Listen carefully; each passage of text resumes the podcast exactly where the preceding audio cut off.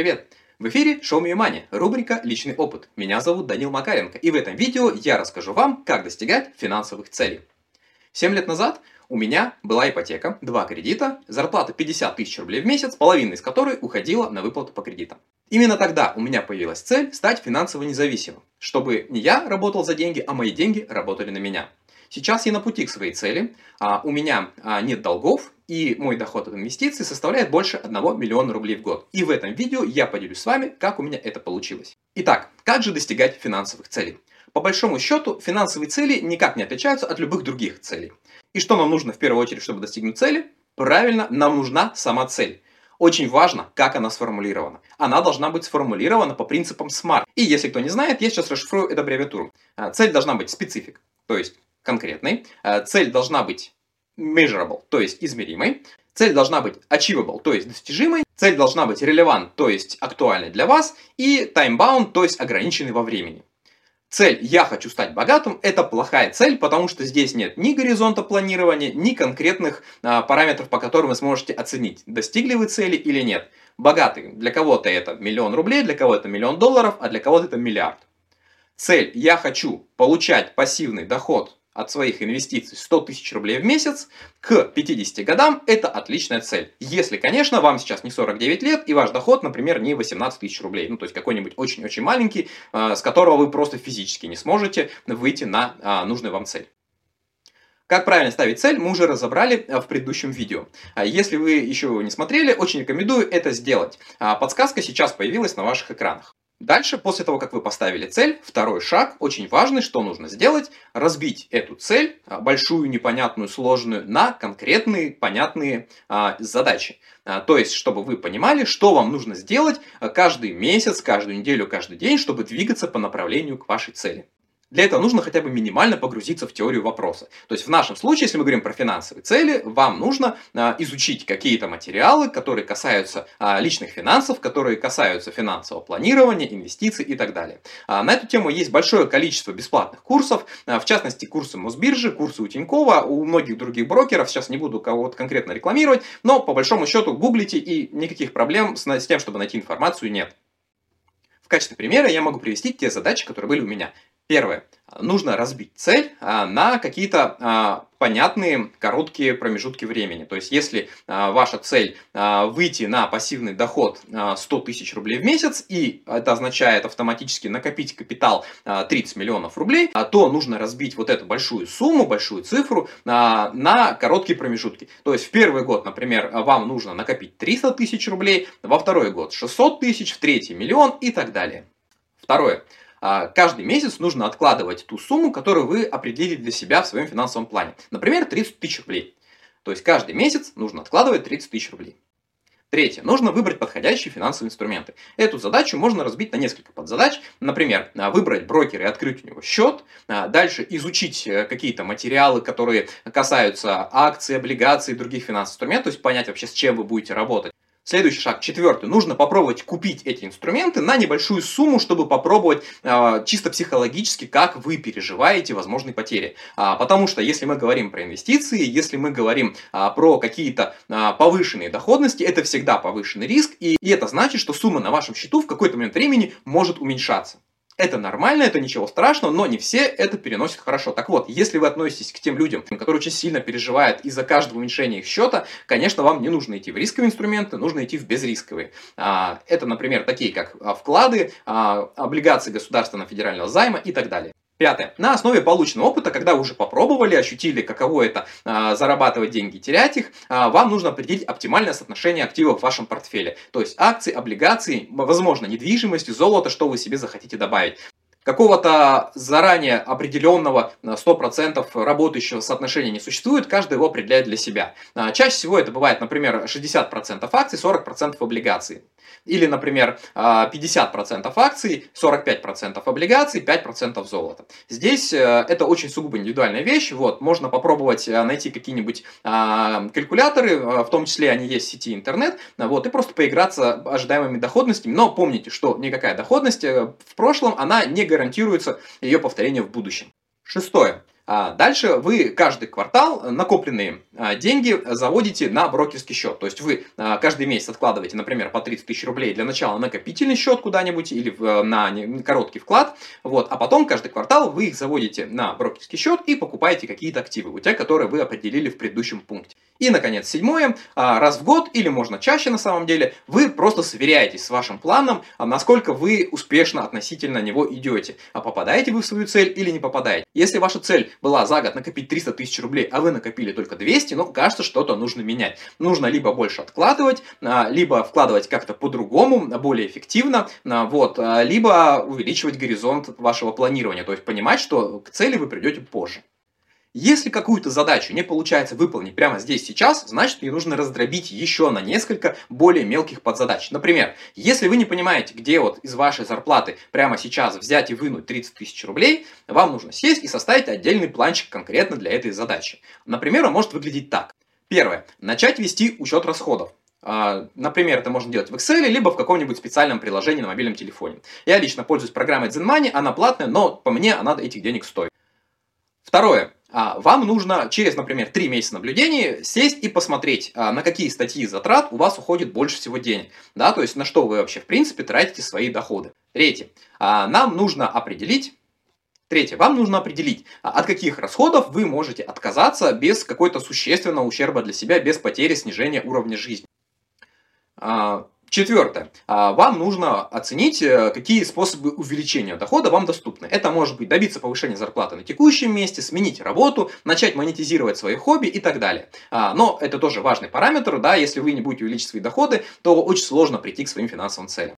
И, наконец, пятое. При поступлении денег в первую очередь откладывать а, деньги на ваши накопления, на ваши инвестиции, то есть тратить их на себя, по сути, да, вот на заплатить себе известный принцип, который сформулировал в свое время Наполеон Хилл, а, а потом уже оставшиеся деньги на них жить. И, наконец, последний шаг, он же самый сложный. Начать делать то, что вы задумали. В этом месте сразу же возникает куча отговорок. Например, ой, да знаю я эти инвестиции, у меня вот все знакомые потеряли на этом деньги, я не хочу, это работать не будет. Или, например, да, я постоянно хочу откладывать, но что-то у меня то одно, то другое, непредвиденные всякие расходы, и как-то у меня, в общем, не получается, я не умею контролировать деньги. Или, например, а, как можно в наше время вообще что-то планировать там, на 20 лет вперед? Я больше, чем на неделю ничего не планирую, потому что никогда не знаю, что будет завтра. Безусловно, все эти а, отговорки, они, конечно, имеют место быть. В этот момент я рекомендую еще раз вернуться к вашей цели. Если а, ваша цель не вдохновляет вас настолько, а, чтобы вы все эти отговорки отставили в сторону, значит, возможно, это не ваша цель. Возможно, она для вас не актуальна. Например, вам не нужно а, накопить много денег, вам не нужно быть финансово независимым, вас вполне устраивает текущая жизнь, или вы вообще какой-нибудь буддийский монах-отшельник.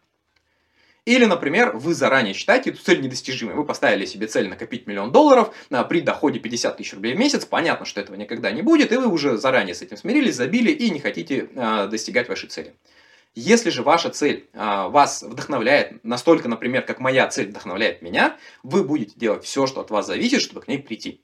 И в, этот момент, когда вот мы э, решили все-таки, что мы эту цель будем, хотим достигать, э, нужно понять, как работать с отговорками, да, что мы можем на это возразить, как мы можем с этим поработать.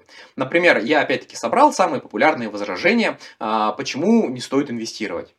Например, гиперинфляция, да, будет большая инфляция, деньги обесценятся не будут стоить ничего. Как на это можно возразить? Все очень просто. Не нужно держать деньги в деньгах.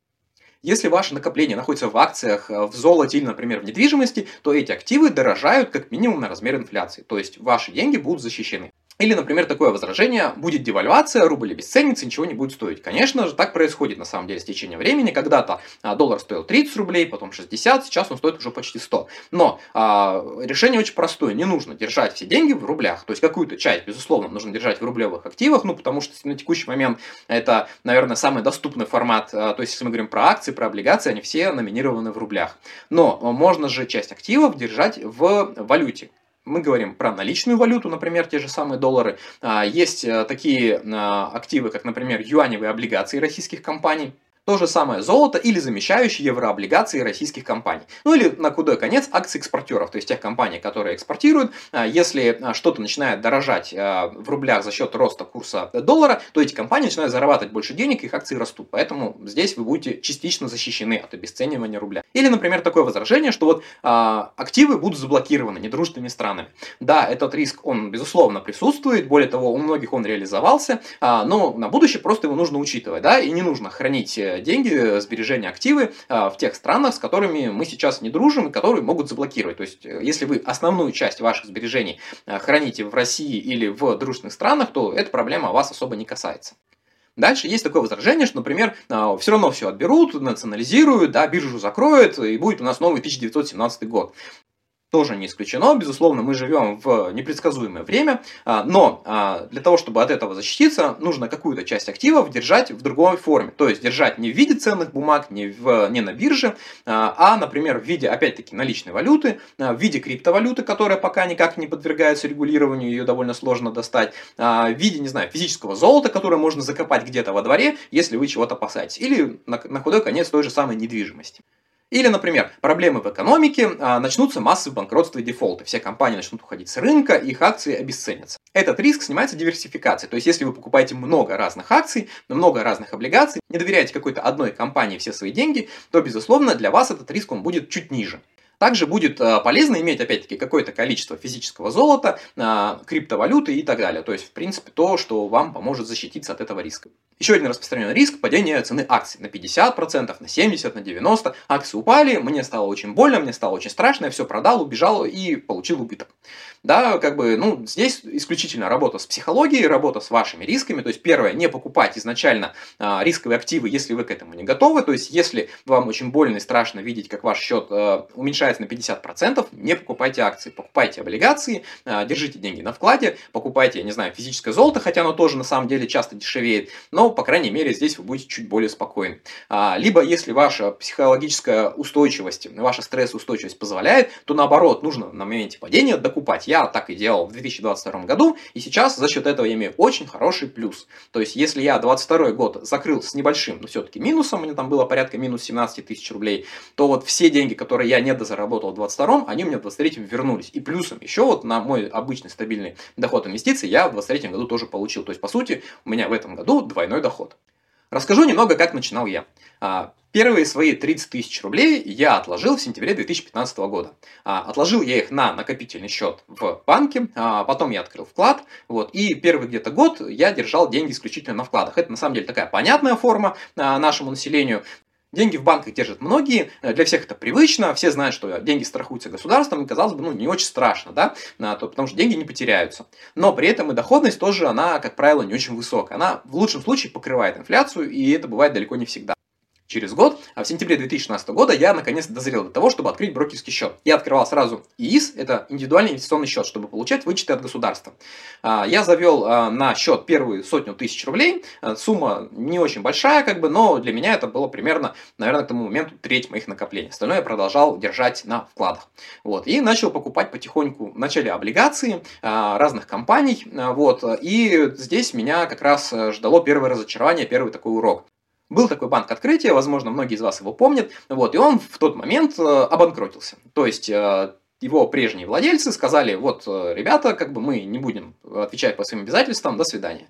А, государство банк забрало себе, но облигации были выпущены материнской компанией, то есть не самим банком, и в тот момент они начали очень сильно стремительно дешеветь. А, вначале они подешевели на 10%, мне стало страшно, но я не хотел получать убыток, поэтому продолжал их держать. Потом цена упала еще, и они уже стали стоить 30% от своей стоимости, то есть 70% я уже получил убыток. Я тогда решил, ну, как бы уже все равно основной убыток получен, больше они уже не упадут, как бы все как-нибудь разрулится, вот, и снова их не продал. Вот. И в итоге, в конечном счете, их стоимость дошла до нуля. Вот. Сейчас они там болтаются мертвым грузом на счете у брокера, но по большому счету они уже даже у меня на балансе не отражаются. Это был мой первый убыток, 20 тысяч рублей, который он был прям зафиксирован, все, я его получил, от него уже никуда не деться. После этого я научился внимательно подходить к выбору э, активов, которые я покупаю, то есть я теперь очень осторожен с банками, каким бы крупным этот банк ни был, а, потому что ну, у банков всегда повышенный риск, у них очень большое количество денег принадлежит не им, а вкладчикам. И благодаря вот такому подходу на сегодня вот эти 20 тысяч рублей, которые я потерял, это мой самый большой убыток. То есть больше пока убытков я не терпел. А, параллельно я, конечно же, увеличил свои доходы. Вот мой доход за эти 7 лет вырос в несколько раз. А, и благодаря этому, в том числе, я сейчас откладываю а, порядка 50% своего дохода. 30% у меня уходит на мои долгосрочные цели, на мою финансовую независимость. И где-то примерно 20% на краткосрочные цели. У меня нет машины, у меня такая не самая топовая квартира, но при этом я очень много путешествую. Для меня это прям такой очень большой кайф, для меня большая душина. Я стараюсь 2-3 раза в год ездить куда-нибудь за границу или по России. И на это тоже уходит достаточно приличная сумма денег. Вот эти деньги тоже я, э, по сути, откладываю из своих доходов. К 50 годам я планирую выйти на э, пассивный доход, который сейчас равен моим текущим расходам, с учетом безусловной инфляции. Это все у меня в плане учтено. Э, и сейчас я, как уже сказал, двигаюсь четко по графику. Около 20% моих накоплений а, находится на банковских счетах. Это моя подушка безопасности, и я ее тратить не планирую, если не случится каких-то непредвиденных обстоятельств. И заводить в рисковые инструменты я тоже ее не хочу. То есть подушка безопасности должна быть всегда. Этой подушки мне хватит примерно на год такой нормальной жизни. Остальная сумма у меня распределена между несколькими брокерскими счетами. А, на каждом из этих счетов отдельная стратегия. Есть дивидендная стратегия, где я а, покупаю акции компаний, которые платят высокие дивиденды. Есть пассивная стратегия, где я покупаю только индексные фонды. И есть э, стратегия, связанная с зарубежными акциями. Сейчас она стала неактуальной. Вот мне нужно пересобрать этот портфель, но пока немножко не доходит руки. Средняя доходность, если взять суммарно по всем моим счетам, без учета вкладов, э, чисто э, брокерские счета, 14% годовых. Меня эта доходность устраивает, она была заложена изначально в мой план. Если посмотреть на инфляцию, которая э, была у нас за этот период, за эти 7 лет, то она в среднем составляла 6%. Был один большой пик в 2022 году, но до этого инфляция официальная была 2-3-4%. Поэтому я получаю доходность примерно 8% сверх инфляции, и это ровно то, что было заложено в мой план. С убытком я за эти 7 лет завершил только один год, 2022, как я уже сказал, убыток был совершенно небольшой. Вот, его как раз а, покрыла а, моя доходность по вкладам, потому что она сильно выросла в тот момент. А, а, по брокерскому счету чуть-чуть был убыток выше. И последний, наверное, вопрос. А можно ли как-то обойтись без всех этих акций, облигаций и так далее? Чисто теоретически, наверное, можно. Есть а, большое количество разных финансовых инструментов. Например, можно сдавать недвижимость в аренду, а, можно а, держать деньги на вкладе, но а, здесь есть такая история. Если у вас доходность гарантированная, она низкая, и вы будете идти к своей цели долго. Конечно, если у вас низкий уровень терпимости к риску, если вы не готовы а, рисковать и э, видеть какие-то красные цифры у себя на счете, лучше идти долго, но проверенным путем. Если же вы молоды, готовы рисковать, э, то, э, наверное, лучше инструментов, чем финансовые инструменты, акции, облигации придумать сложно. Потому что у недвижимости все равно у нее как бы реальный доход, вот тот, который вы получаете в виде арендной платы и так далее, он составляет там от 4 до 6% в год, это ну совершенно ни о чем. Понятно, что есть какой-то рост стоимости, но он довольно-таки непредсказуемый. То есть вот того пика цен, роста цен, который у нас произошел в 2019-2020 году, его за пару лет до этого было очень сложно предугадать. А, можно, например, э, вложить все деньги в э, бизнес э, свой или друзей и получать там тоже доходность 30, 40, 50% годовых, которую вы не получите а, на фондовом рынке, а, по крайней мере, если вы активно не спекулируете. Но тут тоже есть, на самом деле, очень большой риск, потому что каким бы хорошим ни был бизнес, если это одна компания, она всегда может разориться. И, кроме того, есть еще такие специфические риски, какие-то неожиданные налоговые претензии, какие-нибудь трейдерские захваты, кинул партнер и так далее. Поэтому когда вы вкладываете во много компаний, среди которых такие крупные, как Сбербанк, Газпром, Лукойл и так далее, ваши шансы потерять все деньги, они на самом деле гораздо ниже. Конечно, а, будущего никто не знает. Мы живем в такое время очень непредсказуемо турбулентное, и страна у нас не самая простая. Но, тем не менее, если смотреть а, в исторической перспективе, акции, когда падали в цене, они всегда отрастали. Понятно, что может быть сейчас тот самый пик, который никогда уже больше мы не увидим, э, цены никогда не выйдут снова на этот уровень, это тоже нужно держать в голове и учитывать. Вот. Но сейчас, например, очень хороший момент, чтобы зайти в облигации, потому что доходность 12%, ее можно зафиксировать надолго. На вкладе э, через пару лет таких ставок уже не будет. Итак, резюмируем. Для того, чтобы достигать финансовых целей, нужно сделать последовательно три вещи. Первое, нужно определить саму цель. А, Ее нужно определить очень конкретно, а, измеримо а, и с ограничением по времени, чтобы вы понимали вообще, насколько вы к ней приближаетесь или не приближаетесь. Например, я хочу обеспечить себе пассивный доход 100 тысяч рублей в месяц к 50 годам. Дальше нужно разбить эту цель на конкретные, понятные задачи, чтобы вы знали, что вы будете делать каждый месяц, каждую неделю, каждый день, чтобы прийти к своей цели. Когда мы говорим про достижение финансовых целей, а, наиболее важная задача – это обеспечить а, возможность накопления каждый месяц той суммы, которую вы запланировали. Это на самом деле самое важное, без этого вообще ничего не получится. Ну и последним этапом нужно а, обеспечить доходность ваших накоплений. Здесь могут быть разные стратегии, я думаю, про них мы поговорим как-нибудь отдельно. Если вам страшно, я рекомендую все-таки начать с облигаций, то есть открыть брокерский индивидуальный инвестиционный счет, чтобы получать вычет от государства до 52 тысяч рублей в год, и начать покупать потихоньку облигации. Облигации такой, ну, относительно безрисковый инструмент. Если вы покупаете облигации государства или крупных компаний, вот, э, при этом там есть фиксированный доход, и вы уже можете начать как-то а, привыкать к тому, что а, сумма на вашем счете колебается то вверх, то вниз. Дальше постепенно можно покупать более рисковые активы, например, акции, а, недвижимость, золото и так далее. А, здесь у каждого своя стратегия. Если вам совсем страшно, то вы можете направлять э, на покупку таких рисковых активов только те деньги, которые вы уже заработали. То есть то, что вам принесли ваши вклады, а, ваши облигации. То есть в самом крайнем случае вы просто окажетесь при своих, да, то есть у вас не будет никаких потерь, если даже там все ваши рисковые активы обнулятся, вы останетесь при тех деньгах, которые вы вложили ранее.